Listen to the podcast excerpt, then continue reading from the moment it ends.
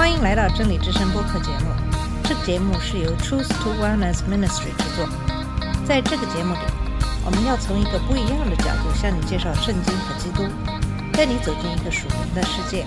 我们的节目在每个星期二和星期五更新，欢迎你的收听和关注。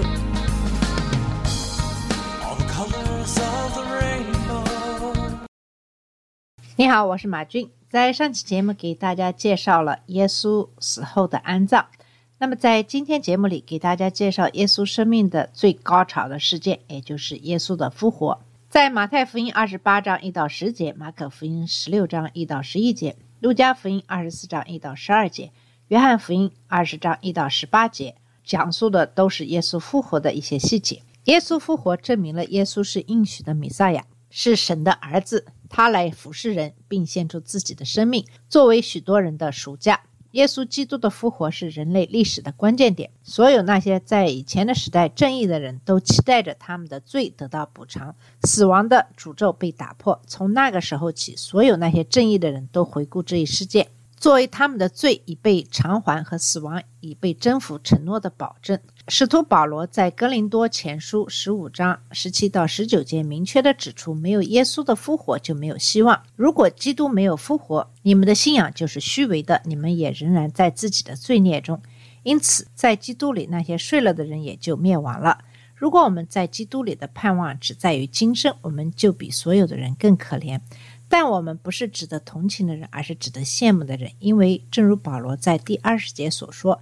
如今，基督已经从死人中复活，成为睡了之人出熟的果子。我们的希望不是一个愿望，而是基于神的应许的自信保证。基督已经从死里复活，我们也将如此。从马太福音二十八章第一节、马可福音十六章一到三节、约翰福音二十章第一节，都讲了妇女们去了耶稣的坟墓。记录了安息日结束后，在一周的第一天的黎明时，妇女们来到耶稣的坟墓前。这将是我们的星期日。犹太人没有命名日子，只是从对他们来说唯一真正重要的日子——安息日开始计算。耶稣现在已经在坟墓里待了三天。安息日在黄昏结束后，已经过了大约十一个小时。现在是清晨。约翰福音二十章一节特别指出，周日清晨天还未亮，抹大拉的玛利亚就来到坟墓前，发现封住墓口的石头已经挪开了。马太福音二十八章一节记载，安息日将近，七日的头一日，天快亮的时候，抹大拉的玛利亚和那个玛利亚来看坟墓。马可福音第十六章第一节明确指出，另一个玛利亚是雅各的母亲玛利亚。耶稣的姨妈，即西比泰的妻子雅各和约翰的母亲莎乐美也来了。这两位玛利亚和莎乐美被特别指出，当耶稣死的时候，他们都在十字架旁边，而且这两位玛利亚在星期五耶稣下葬的时候也在场。马可和路加都指出，他们带来了自己准备的香料，以便他们能够高抹耶稣。路加福音二十四章第十节还指出，约安娜和其他未被提及的妇女也去了耶稣的坟墓。马可福音第十六章第二节指出，这些父母是在太阳升起的时候到达坟墓的。这与约翰福音第二十章第一节并不矛盾，而是说明这些妇女并非都是一起去的。他们中的一些人可能已经见面，然后一起前往坟墓，而另一些人则会在坟墓那个地方见面。从各种记载的细节中可以看出，他们是在不同时间到达的。抹大拉的玛利亚自从耶稣把七个鬼从他身上赶出以后，就对耶稣有一种至高无上的奉献精神。他要么提前离开，要么先于其他人到达墓穴。他们所有人都必须在天还是黑的时候就开始前往坟墓，以便在太阳升起的时候到达。他们去坟墓是一种爱的奉献的行为，这也表明他们的不幸。天使后来会提醒他们。当他们还在加利利的时候，耶稣已经告诉他们，人子必交在罪人手里，钉在十字架上，第三天就复活。他们去耶稣的坟墓，不是为了看他是否复活，而是为了用更多的埋葬香料涂抹他的身体，作为他们对耶稣奉献的美好的行为。显然，他们认为耶稣在预言他的复活时，一定是在说比喻。马可福音十六章三节指出，当这些妇女中的一些人走到坟墓时，他们彼此说。谁能为我们把坟墓门口的石头滚开呢？他们的担心是短暂的，因为神已经为他们把石头滚开了，坟墓被打开了。忽然地大动，因为有主的使者从天上下来，把石头滚开，坐在上面。他的相貌如同闪电，衣服洁白如雪。为什么会发生这样的地震？为什么神让天使把石头滚开呢？这个地震是一次严重的地震，也是神打破罗马封印的手段。无论人的力量在他自己看来多么伟大和荣耀，在神面前其实都是非常渺小的。任何一个人都会非常害怕打破罗马的封印，因为这样做就会冒着死在罗马手里的危险。神打破了封印，因为罗马的权力就像所有人类的权利一样，在神面前是无足轻重的。罗马需要对他感到恐惧。但是为什么让天使把石头滚开呢？这不是为了让耶稣出来。耶稣复活后的各种显现表明，他复活后的身体并不像你我那样受到物质空间的限制，他能够在一个满是门徒的房间里出现，而门没有被打开。他可以被触摸，可以吃东西。石头不需要被滚开就能让耶稣出来，但他确实需要被移开，以便让妇女和门徒进来。主的天使在滚开石头后坐在石头上面，他是对妇女们担忧的回答。他的出现让人眼花缭乱，整个场景对在场的守卫产生了戏剧性的影响。看守的人因惧怕他，就摇动起来，像死人一样。士兵们被神圣的恐惧所震撼。由于星期五下午的强烈的地震，他们本来就有些惶恐不安，现在又发生了一次强烈的地震。一位天使的出现引起了极大的恐惧。紧接着讲到了目前的妇女们的反应。马大拉的玛利亚是耶稣追随者中第一个来到坟墓的人。约翰指出，当时天还很黑，地震已经发生了。因为当他到达那里的时候，他看到石头已经从坟墓里拿开了。约翰没有记录玛利亚是否真的看了坟墓，但他的反应表明他可能看了，因为他确信耶稣的身体已经被带走。也许守卫还躺在那里昏迷不醒。如果是这样的话，就可以得到合理的结论。一些强壮的人制服了守卫，并偷走了尸体。他相当的苦恼，于是赶快跑去告诉西门彼得和耶稣所爱的那个门徒说：“有人把主从坟墓里搬走，不知道放到哪里了。”约翰把自己称为耶稣所爱的另一个门徒。虽然约翰在事件发生六十年后写下这段话时已经是个老人了，但他仍然陶醉于耶稣爱他的这个事实。当玛利亚最终找到彼得和约翰的时候，他会大声说出他的结论：他们一些不知名的人把主带走了，我们不知道他们把它放在哪里。我们是一个线索，说明至少有一个妇女和玛利亚在一起，可能是另一个玛利亚。然后他跑去告诉门徒，他发现了什么。其余的妇女在日出时分到达，也就是在玛利亚离开，或是她离开以后。马可福音十六章四节继续说：“原来那块石头非常大，他们抬头一看，却见石头已经滚开了。”路加福音二十四章三到五节又说：“他们进去，只是看不见主耶稣的身体。正在猜疑之间，忽然有两个人站在旁边，衣服放光。妇女们惊怕。”将脸伏地，那两个人就对他们说：“为什么在死人中找活人呢？”我们可以想象，当他们站在坟墓里，对耶稣的尸体发生的事情感到困惑的时候，看到这些天使一定很害怕。路加继续说：“那些人对他说：‘你们为什么在死人中寻找活人呢？’”从马可福音第十六章第五节的记录来看，显然其中一位天使在妇女们恢复平静的时候坐了下来。之后，他们进了坟墓，看见一位身穿白袍的青年坐在右边，就非常惊恐。然后，一位天使承担了安慰和解释的角色。马太福音二十八章第五节记载，他对他们说：“不要害怕，我知道你们是寻找那钉十字架的耶稣。”马可福音十六章说，那青年对他们说：“不要惊慌，你们寻找那钉十字架的拿撒勒人耶稣。”他不在这里，已经复活了。请看他们安放他的地方。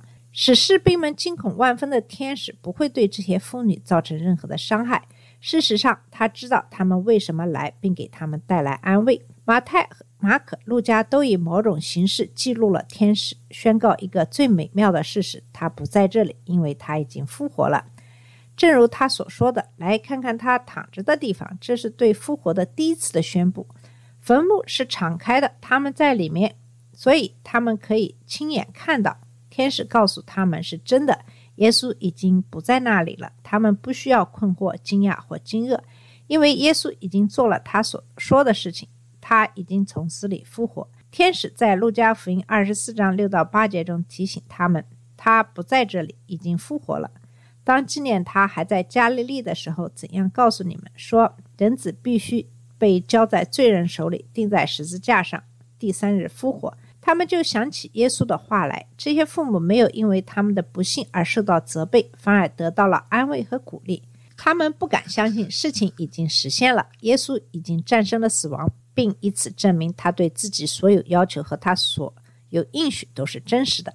神的恩典将以一种新的、强有力的方式浇灌给人类。这样的消息必须向其他人宣布。马太福音二十八章七节记载了天使对父母们说：“快去告诉他的门徒，说他从死里复活了，并在你们以先往加利利去，在那里你们要看见他。看呐，我已经告诉你们了。”马可福音十六章第七节说：“你们去告诉他们的门徒和彼得，他要比你们先到加利利去，你们在那里必定看见他，正如他从前告诉你们的。”因为马可是根据彼得的叙述而写的，所以这个细节对他来说是很重要的。马太福音二十八章第八节说到，妇女们就急忙离开坟墓，又害怕又大大的欢喜，跑去要报给他的门徒。马可福音十六章八节描述了他们的恐惧，因为惊恐站立，他们一从坟墓出来就逃跑。由于害怕，他们甚至也没有告诉人。路加福音二十四章第九节简单叙述了他们从坟墓里回来，把这一切事情报告给十一人和其他的人。因此，他们怀着复杂的心情，匆匆赶回耶路撒冷，报告刚刚发生的一切。恐惧仍然存在，只是因为超自然的经历对凡人有压倒性的作用。由于天使告诉他们的事情，他们又非常高兴。他们照着天使的吩咐告诉门徒和其他在场的人。在约翰福音第二十章第二节中说，玛利亚心烦意乱地从坟墓跑出来。当她找到彼得和约翰的时候，她对他们说：“他们把主从坟墓里带走了，我们也不知道他们把他放在哪里。”从路加福音二十四章十到十一节看来，当乔安娜、雅各的母亲玛利亚和其他妇女来到这里，将他们刚刚经历的事情告诉使徒们时，抹大拉的玛利亚还在与他们交谈。第十一节显示，他们这些话在他们看来是无稽之谈，他们也不相信。接下来就记述了彼得和约翰的反应。彼得起来，跑到坟墓里，低头往里看。见细麻布独在一处，就回去了，心里稀奇所成的事。路加只提到了彼得，因为他对自己所看到的感到惊奇，而不是相信耶稣已经从死里复活。这就导致了他和在路上遇到耶稣的那两个人的讨论。这在路加的叙述中是接下来的一部分。约翰福音二十章三到十节说，彼得和那个门徒听了，就出去往坟墓那边跑，两个人一起跑。但那个门徒比彼得跑得快，所以先到了坟墓。他并没有进去，只是探头往里看，看见细麻布还在那里。西门彼得随后也来了，他进到里边，看到细麻布放在那里，耶稣的裹头巾则卷着放在另一处，没有和细麻布放在一起。先到的那个门徒也进来了，看见这种情形就信了，因为他们还不明白圣经上有关耶稣必要从死里复活的话。然后他们各自回家去了。两个门徒都出发，但约翰是两人中较快的。他先到了坟墓，但是约翰也比彼得更胆小。这场面会让人望而生畏。坟墓上的石头被滚开了，表明玛利亚的故事是真的。谁会偷走耶稣的尸体呢？这是祭司长们的某种阴谋吗？那些人现在在哪里？如果看守的人仍然昏迷不醒，他们的尸体还在。那么这一幕就会更有威慑力。约翰在坟墓的入口处停下来，弯下腰往里看。他可以看见麻布包袱躺在那里，但他没有进去。彼得是一个大胆的人，他一到就越过约翰进入坟墓。他也看到了亚麻布的包袱，但也注意到了那块面巾，它被卷在一个地方。由于彼得现在在坟墓里，约翰也进去了。他也看到了彼得所看到的东西。真理突然击中了他。约翰在第九节中指出，直到这个时候，门徒们还不明白耶稣必须从死里复活的经文。尽管耶稣已经对他们说了很多次，他们还是不明白。门徒们早先已经被教导过多次关于复活的事情，但是当约翰看着空坟墓的亚麻布包裹和卷起的面巾时，他才恍然大悟：亚麻布的存在和面巾被小心翼翼地卷起来的事实，是大声疾呼耶稣尸体没有被盗的证据。盗贼不会在偷窃前解开尸体，尤其是当尸体在有罗马封条的坟墓中的时候，他们会冒着死亡的危险去破坏封条。如果耶稣的尸体被盗，盗贼会尽快进出坟墓，但亚麻布包裹和面巾本身小心翼翼地卷起来躺在那里，表明无论耶稣是自己解开还是天使为他解开，都不着急，而且一直在坟墓里的人。不再需要这些衣服。约翰现在开始相信他面前的证据了：耶稣从死里复活。然后，彼得和约翰离开坟墓，回到了他们自己的地方。彼得对他所看到的一切感到奇怪，而约翰则有了新的信念。马可福音第十六章第九节指出，玛利亚看到了耶稣。耶稣在一周的第一天清早起来后，首先向抹大拉的玛利亚显现。他从他身上赶出七个鬼。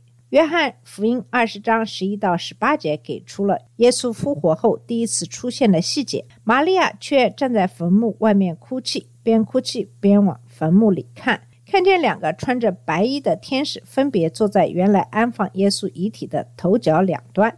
天使对他说：“夫人，你为什么哭呢？”他说：“有人把我的主搬走了，不知道放在什么地方。”玛利亚似乎是。跟在彼得和约翰后面，他们在前面跑。看来，当他回到坟墓时，彼得和约翰已经离开了。他仍然心烦意乱。他所想的是耶稣的身体被带走了。他站在坟墓边上哭泣，但又弯下腰去看坟墓里面。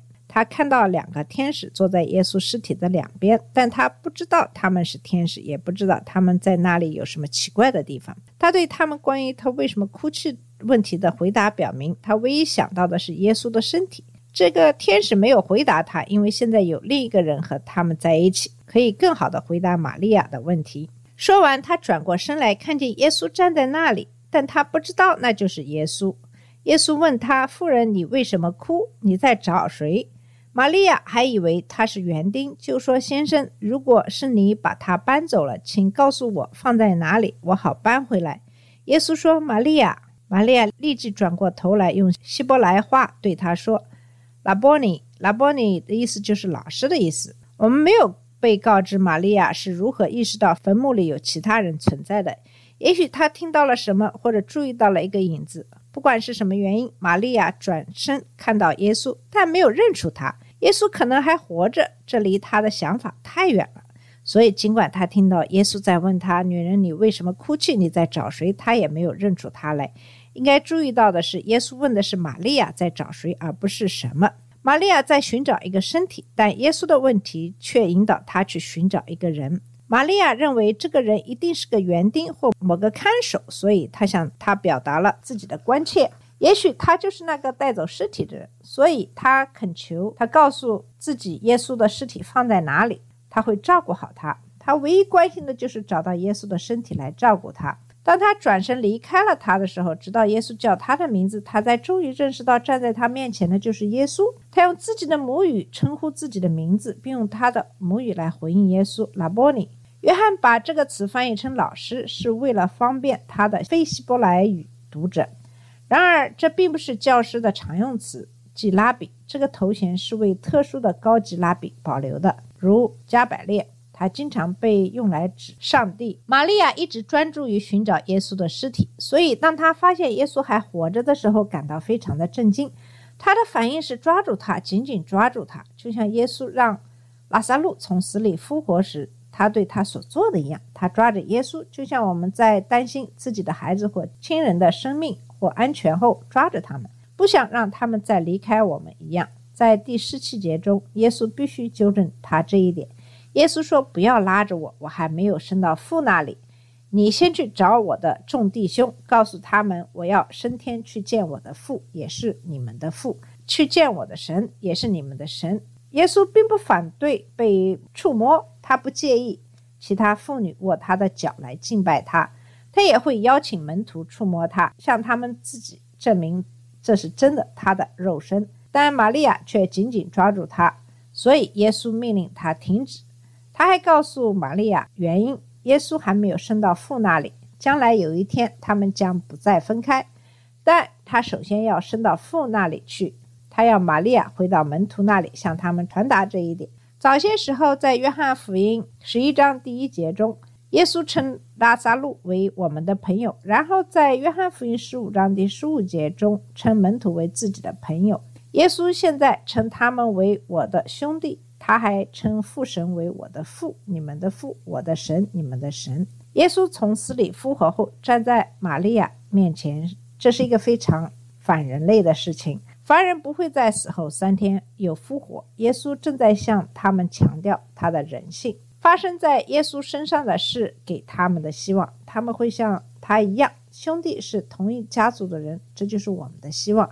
如果耶稣一个人征服了死亡，那将是伟大而美好的，但对我们来说却没有什么价值，除非他能使我们也能做到这一点。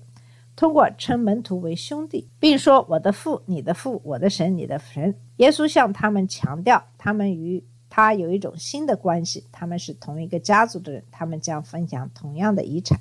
这并不意味着他们是同一物质，因为是我的父和你的父，我的神和你的神，而不是我们的父和我们的神。耶稣在本质上是儿子，但他们是因缘际会的儿子。耶稣与神的关系是作为永恒的三位一体的成员，但门徒们将与神分享一种他们以前不知道的亲密关系。这也是给予所有将自己的信仰放在耶稣身上，以拯救自己的罪，并追随他们的人的相同的希望。耶稣希望玛利亚自己明白这个信息，并把它传给门徒。因此，玛利亚确实停止了对耶稣的依恋。而且我们可以肯定，这是带着远大于他所感到的绝望的喜悦，因为在第十八节记载，抹大拉的玛利亚就去向门徒报信，说：“我看见主了。”又把主对他说的话告诉门徒。马可福音十六章第十节说，他去报告那些与他在一起的人，而他们正在哭泣。这本应是他们欢欣鼓舞的大事情。但是马可福音第十六章第十一节继续说。他们听见耶稣活了，又被玛利亚看见，却不相信。他们不相信妇女们关于天使所说的报告。现在，当玛利亚报告说确实看到耶稣活着的时候，他们又继续不信。这不仅仅是骄傲的人对一个女人的报告不屑一顾，正如我们在以后的节目里所看到的，他们很难相信耶稣真的从死里复活，尽管他们已经看见耶稣使其他人从死里复活。在这一天结束之前，他们还会收到其他人看到耶稣复活的报告。在马太福音二十八章九到十节讲了其他妇女也看到了耶稣。在告诉门徒他们与天使的相遇之后，其他妇女也有了自己与复活的基督的相遇。在马太福音二十八章九到十节说：“忽然耶稣遇见他们，说：‘愿你们平安。’他们就上前抱住他的脚，拜他。”耶稣对他们说：“不要害怕，你们去告诉我的弟兄，叫他们往加利利去，在那里必见我。”虽然不清楚这次相遇是在哪里发生的，也许是在花园或耶路撒冷的其他地方，但很明显，在耶稣向他们打招呼后，他们立刻认出了耶稣，因为他们在他面前握住他的脚，敬拜他。这是一种谦卑的行为，也带来了保证。因为现在他们已经看到并触摸了耶稣，耶稣是真实的、有形的，而不是幽灵或他们想象中的虚构。耶稣重复了天使给他们的陈述，提醒门徒们注意他早先在马太福音二十六章三十二节中给他们的指示，即在他从死里复活之后，他将先于他们去加利利，他们将在那里见到他。坟墓的证据是耶稣已经从死里复活。天使向妇女们宣布了这一点。当约翰看到空的坟墓和躺在那里的木衣，他相信了，但彼得却怀疑。玛利亚和其他这些看到和触摸过耶稣的妇女的证词表明，他是以有形的身体复活的。马太继续通过他的敌人的活动来证明耶稣的复活。其他福音书则通过其他复活后的出现来证明。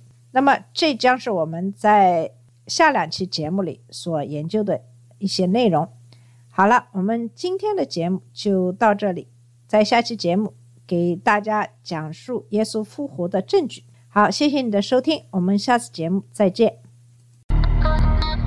这里是真理之声播客节目，真理之声是 Truth to Wellness Ministry 旗下的一个节目，由 Truth to Wellness Ministry 制作和播出。如果你有什么想跟我们分享，请给我们发电子邮件，我们的邮箱地址是 truth to wellness at gmail dot com。你也可以直接去我们的网站 www dot truth to wellness dot com 浏览更多的信息。下次节目再见。All the colors of the rain